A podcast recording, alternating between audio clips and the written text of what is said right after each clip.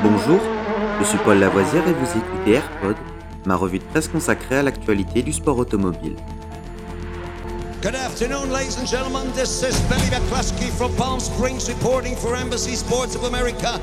20 seconds to the start of the 31st Formula race. And I have to spend the afternoon here in California.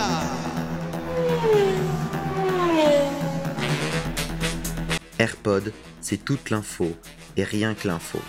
Un édito des meilleures sources au cœur du sport automobile. Au sommaire de ce AirPod du 1er juin, notre 94e épisode, WRC, vers des mesures urgentes contre la forte chaleur des cockpits WRC. Le problème de chaleur dans le cockpit des voitures du WRC a fait surface lors du rallye du Portugal la semaine dernière. La configuration des nouvelles Rallye 1 expose en effet les équipages à des températures extrêmement élevées, jugées dangereuses. L'augmentation de la température du cockpit est due au fait que l'échappement a été déplacé d'une position centrale vers le côté droit de la voiture, sous le siège du copilote. En conséquence, les copilotes ont particulièrement souffert de la chaleur accrue au Portugal, ce qui a donné lieu à plusieurs critiques.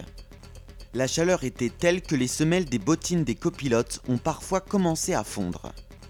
Le pilote Toyota Takamoto Katsuta est l'un de ceux qui ont souligné cet effet de chaleur excessive à l'intérieur de la voiture.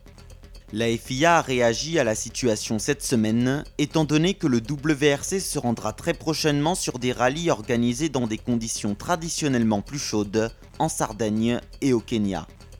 Une série de propositions visant à contrer les fortes températures dans le cockpit ont été présentées ce mercredi à la commission WRC et la FIA a confirmé ce vendredi un fort soutien à la prise de mesures urgentes en homologuant plusieurs nouveaux équipements spécifiques.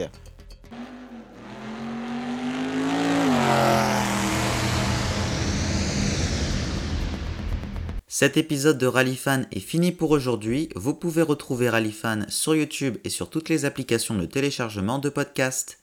N'hésitez pas à vous abonner.